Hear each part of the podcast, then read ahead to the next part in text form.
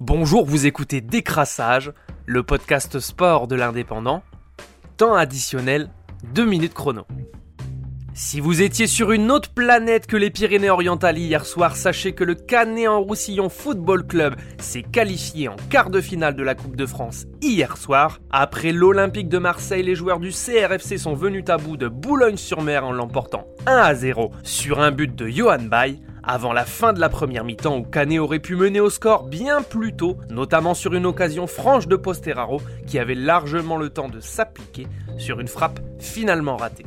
Comme contre l'OM, les joueurs de Farid Fouzari n'ont pas souhaité en rester là et dès le début de la seconde période, Aboubacar Koné a eu la balle de break à deux reprises avant un temps fort de Boulogne en milieu de seconde mi-temps.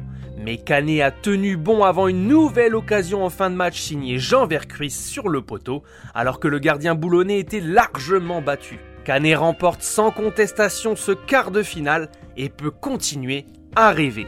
L'indépendant adresse toutes ses félicitations à l'ensemble du Canet en Roussillon Football Club, dirigeants, joueurs et bénévoles. Cette victoire est la récompense pour tout un club qui travaille énormément depuis plusieurs années. C'était Décrassage, le podcast sport de l'indépendant. Bravo Canet.